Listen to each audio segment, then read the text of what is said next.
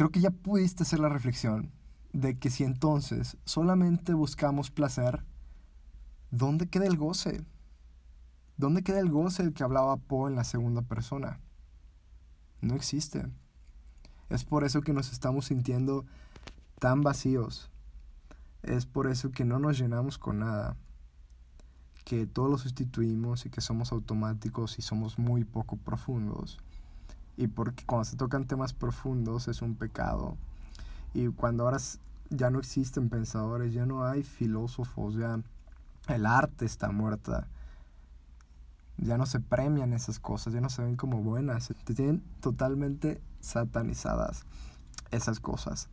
No podemos aspirar a, a que nos sintamos completos como sociedad, a que el tejido social sea reparado, sino a la segunda parte del pastel, sino a la segunda parte del círculo, que es el goce, de alguien quien aprecie la estructura y la forma en cómo se hacen las cosas y no la simple superficialidad que provocan los buenos sonidos de la música como el placer.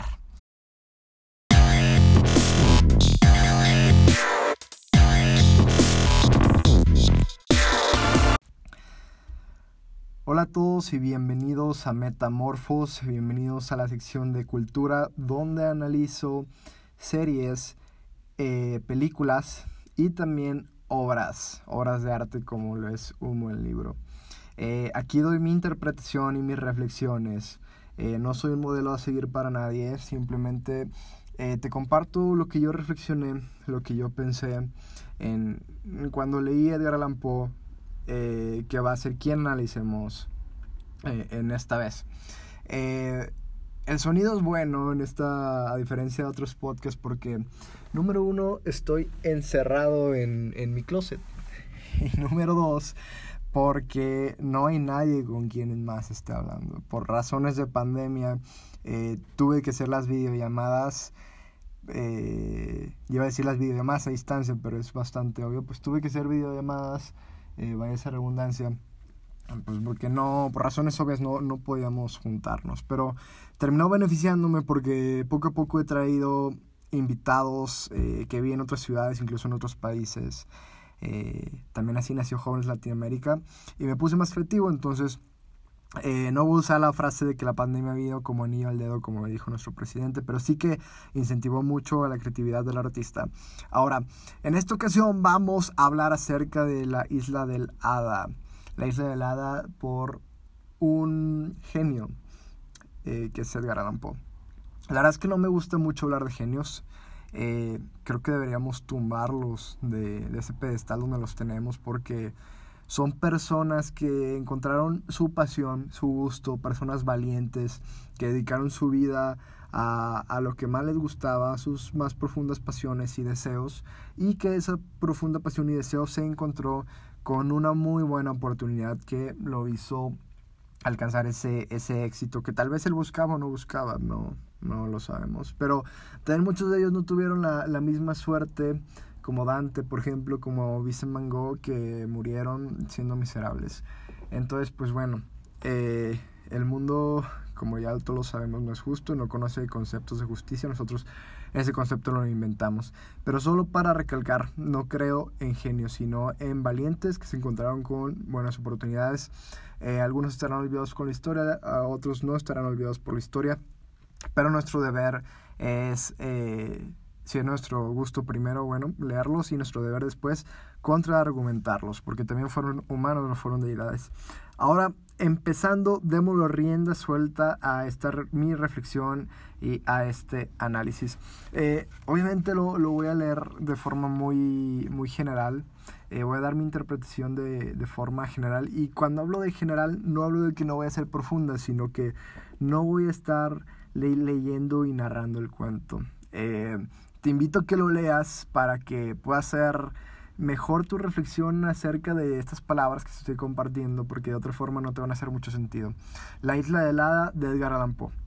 Aquí nuestro autor, para comenzar con esta reflexión, habla del placer y del goce. Eh, me impresiona mucho esta manera en que él lo divide. Imaginémonos un solo círculo, un solo círculo que está partido a la mitad. Del lado izquierdo tenemos al placer y del lado derecho tenemos al goce. Y es que al principio eh, hace un, un, una antítesis ante la tesis de algún francés que ahora no recuerdo su nombre, que dice que la música es el único talento que se divierte por sí solo y no necesita, y no necesita de testigos. Eh, que únicamente eh, es el único talento que puede divertirse por sí solo. A lo que Edgar Allan Poe dice que pues él está confundiendo varios conceptos y está romantizando mucho esto, porque hay dos cosas, una, el placer y otra el goce, como te lo voy a repetir. El placer se encuentra cuando se está en la, en la soledad. Eh, el placer que te produce un buen sonido, como el de la música. Eh, cuando estás solo en tu cuarto escuchando una, una buena rolita de Pink Floyd, de Doors, Nirvana, puedes escuchar ese extraordinario placer, ese divertir musical que se tiene. Eh, pero el goce no puede suceder en soledad. El goce es lo que dice Edgar Allan está olvidando esta frase, porque el goce necesita de, de, una segunda persona que lo complemente para que, para que el arte sea realmente arte, esté, esté cerrado eh, ese círculo. Por eso, por eso lo vi como, como un círculo que está dividido en dos. Eh, para que se cierre el círculo, o sea, la parte derecha, tiene que existir el goce, tiene que existir una segunda persona que aprecie la ejecución, además del placer que genera el sonido que se puede encontrar en la soledad y que también la persona que la segunda persona que lo está escuchando lo puede encontrar, pero la segunda persona lo que realmente va a apreciar es la ejecución con la que se hace ese arte. Y, y, eso pasa, dice Poe, en diferentes talentos como la escritura, pero dice también que el máximo placer que puede brindar la soledad es apreciar la naturaleza. Eso es el máximo placer para el que puede aspirar un hombre. Pero ojo, mucho ojo aquí él dice que la máxima del placer es, es estar eh, contemplando la naturaleza, pero en ningún momento menciona el goce. Porque el, al momento en cuando alguien va contigo y te acompaña a apreciar la naturaleza, a contemplarla, eh, se, pierde ese máximo placer. Cuando acompaña a una persona se pierde este efecto porque no, tú no haces la naturaleza, tú no haces eh, la escritura, tú no haces este podcast, sino la naturaleza está hecha por alguien más, por el entorno, por una creación, por alguna, algo que nos supera, y como también este autor lo dice, una divinidad. Entonces, no hay ese goce completo. Eh, el, humano no obtiene ese, ese goce completo.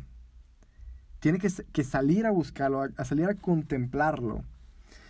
Quien obtuviera el goce completo sería la propia naturaleza, quien se hace placenteramente y al ser apreciada por nosotros humanos, obtiene ese círculo completo, ese goce completo, esa unidad. Pero nosotros no. Nosotros solamente la contemplamos. Es importante hacer esta decisión porque podemos profundizar mucho en temas de egocentrismo.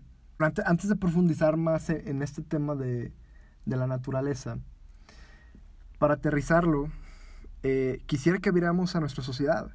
Por ejemplo, a la, la contemporaneidad eh, que, que hay en nuestra sociedad cuando se habla de goce y de placer. Nos estamos masturbando nosotros mismos meditando, buscando la iluminación, la divinidad, el egocentrismo, el autocuidado, la autoayuda, el auto, auto, auto, auto, auto, todo. Estamos buscando solamente el placer, la soledad. Nos estamos construyendo estatuas, esculturas. Y toda escultura eh, se, se hace con piedra, con estar picando piedra. Eh, y al picar piedra, o al picarnos piedra, nos destruimos. O sea, para, para convertirnos en una estatua, para convertirnos en, en esos deseos reprimidos y mostrarnos al mundo y ser autos y el yo, yo, yo, que es lo que se está premiando ahorita, nos terminamos paradójicamente de destruir también a nosotros mismos para, para construir esa forma perfecta y estética. Es también de lo que habla Huxley en su, en su libro Un Mundo Feliz. Estamos acondicionados, ya no profundizamos en nosotros mismos, lo vemos como un pecado cuando se profundiza ya sea en un arte, cuando se profundiza en una persona, lo vemos como un pecado, como un riesgo, como un peligro. No deberíamos hacer eso, deberíamos solamente preocuparnos por nuestro bienestar y por nosotros mismos. Se puede hacer también esa analogía con Huxley para que lo entendamos mejor eh, en un mundo feliz. Eh, Ahora, es por eso que simplemente al buscar lo placentero, lo automatizado, porque vivimos el día a día automáticamente, buscando lo que nos sea placentero y si no es placentero se tenta contra nuestra felicidad, seguimos automáticamente eh, sin pararnos a pensar dos segundos en lo que está pasando. Y si no nos gusta lo que, lo que está sucediendo a nosotros y atenta contra nuestro bienestar, lo que consideramos por bienestar, que, que es bastante mierda lo que ahorita conseguimos por bienestar, lo sustituimos. Simplemente no me gusta esta película, la sustituyo. No me gusta este libro, lo sustituyo. No me gusta esta imagen, lo sustituyo. On follow, follow en Instagram. El famoso efecto del follow, follow. No me gusta, te quito, así de fácil. Eh, nos sentimos dueños y, y todopoderosos. No me gusta este podcast, lo cambio. Sociedad de la sustitución. ¿ok? Del, del, merecimiento, ¿no? No merece mi tiempo, entonces lo sustituyo. Somos automáticos y sustituimos todos. Ahora, para llegar al máximo punto, a la conclusión de, de, de, este, de esta pequeña anotación y aterrizaje, creo que ya pudiste hacer la reflexión de que si entonces solamente buscamos placer, ¿dónde queda el goce? ¿Dónde queda el goce del que hablaba Poe en la segunda persona? No existe. Es por eso que nos estamos sintiendo tan vacíos. Es por eso que no nos llenamos con nada. Que todo lo sustituimos y que somos automáticos y somos muy poco profundos. Y porque cuando se tocan temas profundos es un pecado. Y cuando ahora ya no existen pensadores, ya no hay filósofos, ya el arte está muerta ya no se premian esas cosas, ya no se ven como buenas, te tienen totalmente satanizadas esas cosas. No podemos aspirar a, a, que nos sintamos completos como sociedad, a que el tejido social sea reparado, entonces si no hay la segunda parte del círculo, que es el goce, de alguien quien aprecie la estructura y la forma en cómo se hacen las cosas y no la simple superficialidad que provocan los buenos sonidos de la música como el placer. Ahora, volviendo al tema de la naturaleza, eh, que es mucho de lo que Poe se centra en, este cuento, La isla helada. Él habla acerca de que el entorno y la naturaleza tiene un destino, eh, tiene una eternidad que es inmensa y que por lo tanto es divina. Eh, cuando se lee a un filósofo, cuando se lee a, a, un novelista, a alguien como Edgar Allan Poe y cualquier otro gran pensador, se tiene que poner atención, especial atención en cada una de las palabras que, que él describe. Porque estas personas son eso, son artistas, escritores que, que, son muy cuidadosos, muy cautelosos y que cada una de las palabras tiene un gran propósito. Por eso solamente voy a hablar en este podcast de la primera parte de la isla helada y son siete páginas, tan solo siete páginas. Eh, es todo lo que hace un buen escritor incluir lo que se pudiera, lo que otros hacen en 500 páginas en un libro, un buen escritor lo hace en 7 páginas. Eh, puedo profundizar bastante con tan solo la primera parte y no, no quise comprometer la calidad de, de, mi podcast abarcando toda la información porque es bastante profunda entonces eh, mejor vamos por partes. La primera parte la ahorita y cuando toque la sección de, de cultura cierro con la segunda parte de la, la isla helada. Ahora, eh, haciendo esta analogía, lo mismo pasa con la naturaleza, lo mismo pasa con el entorno. Eh, el, el, destino, que son 14 mil millones de años del Big Bang, eh, que tiene el universo, eh, no nos contempla, no nos contempla. ¿Qué es el destino? ¿Qué es el destino para nosotros? El destino es nuestra vida de... Si podemos aspirar a ponerlo en un escenario positivo, en un buen escenario, podríamos aspirar como unos 70, 80 años. Ya un milagro los 100, 110 años. Eh, y eso sería, hablaríamos de lo que los sucesos que pasan en nuestra vida, sería nuestro destino. El destino para el universo, nosotros somos, somos una vil mierda para, en cuestiones de tiempo, para lo que se puede entender por destino. Eh, una eternidad, como dice nuestro autor. Es, nosotros eh, nos creamos ese concepto de, del eterno, de la eternidad, para, para poder absorber esa información que nos, que nos arroja el universo. Eh, porque por más que hablemos de eternidad, no, sabemos qué es. Te puedo contar eternidad en este podcast, tú lo puedes reflexionar, pero en realidad no sabemos qué es. La palabra nos ayuda a describir lo que no sabemos, que no sabemos. Eh, la inmensidad. La inmensidad. E, e, es importante ver esto porque aquí entramos en el tema de, escalas. Él dice que para, para la naturaleza somos bichos. Eh, y nosotros las bacterias que, que no las vemos, que habitan en nuestro cerebro, por ejemplo, que habitan en, en pues, gran parte de nuestro cuerpo, en, pues, sí, en toda superficialidad que vemos en el día a día, eh, son microscópicas, casi inexistentes para nosotros, así es la naturaleza. Así, no, así la naturaleza nos mira como, como algo insignificante. Eh, y repito, es importante que cuando hablemos de placer, el máximo placer que pueda aspirar un hombre es a contemplar. Solamente eso. A contemplar. Contemplación. ¿Ok? Hay algo que nos supera. Eh, hay algo a lo que nos debemos. Algo que, a, lo que habitamos. Y esa es la naturaleza. Eh, ella no, no, no nos necesita aquí. Somos sus invitados. Eh, y todo este concepto de destino, eternidad, inmensidad, eh, es lo que se puede denominar como algo divino. Eh, algo que no que está fuera de nuestro alcance humano que nos trasciende a lo que a lo que no puedo explicar le llamamos Dios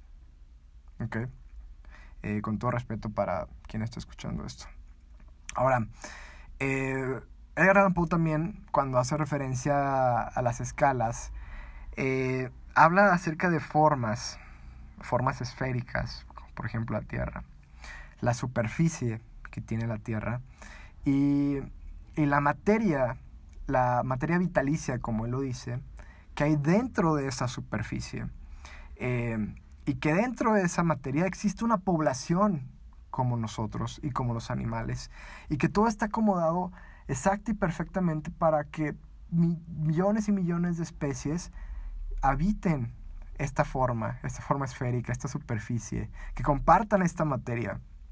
Toda esta población está perfectamente acomodado.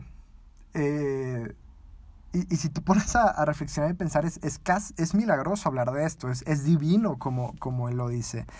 Em, hace, hace poco estaba caminando y casi caigo en un ataque de pánico porque eh, se, me vino, se me vino la idea de que en realidad el universo no tiene norte, sur, este, oeste. No, no hay arriba, no hay abajo. Eh, el universo simplemente es. Nosotros eso lo podemos entender por cómo vivimos, de que hay un arriba y un abajo, pero para el universo no lo hay. Eh, ah, sí, ¿Cómo puedo explicar esta, esta idea? Eh, si lo ves desde, desde afuera, si, si, pusiéramos un lente fuera de la Tierra, si tuviéramos una, una, vista panorámica, entonces si viéramos la Tierra desde abajo, si viéramos la Tierra desde arriba, en realidad no, no, no existiría un arriba o un abajo, simplemente la existencia y ya. Nosotros que habitamos una forma esférica, lo concebimos así, porque la, la gravedad nos hace estar pegados a una superficie la cual andamos, pero bien pudiéramos andar de cabeza. Bien pudiéramos estar caminando de cabeza todo el tiempo eh, ante un vacío infinito.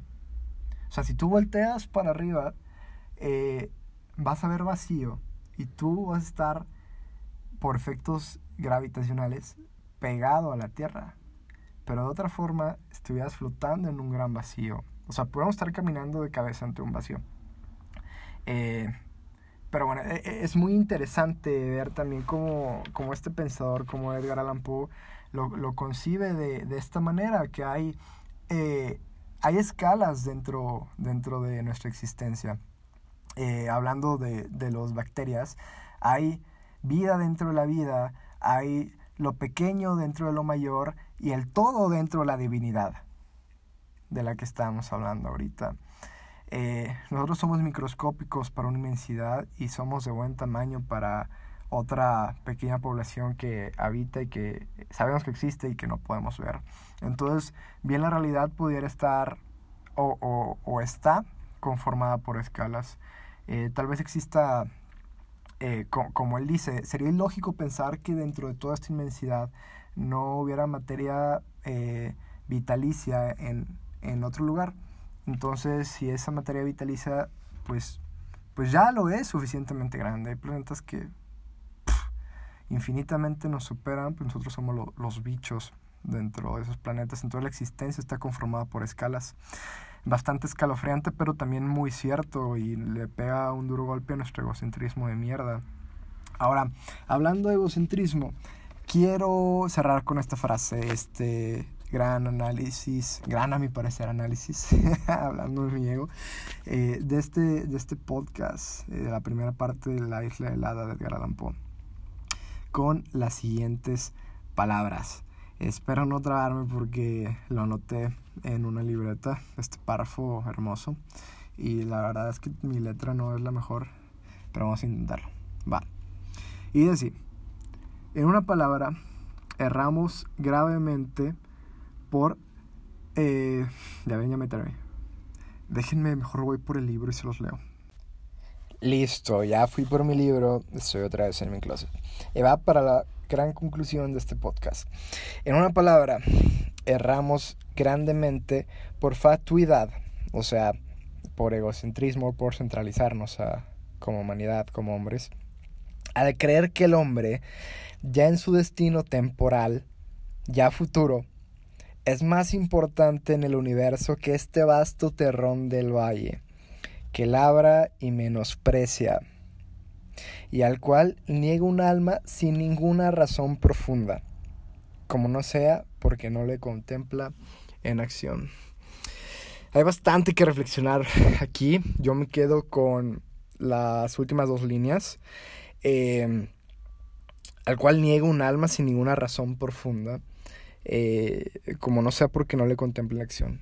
Es por esto que almas sin razones profundas acusan a la filosofía, a la sociología, al arte, eh, y además disciplinas que busquen la profundidad, el pensamiento crítico y darle rienda suelta a la curiosidad, porque ellos no lo pueden ver.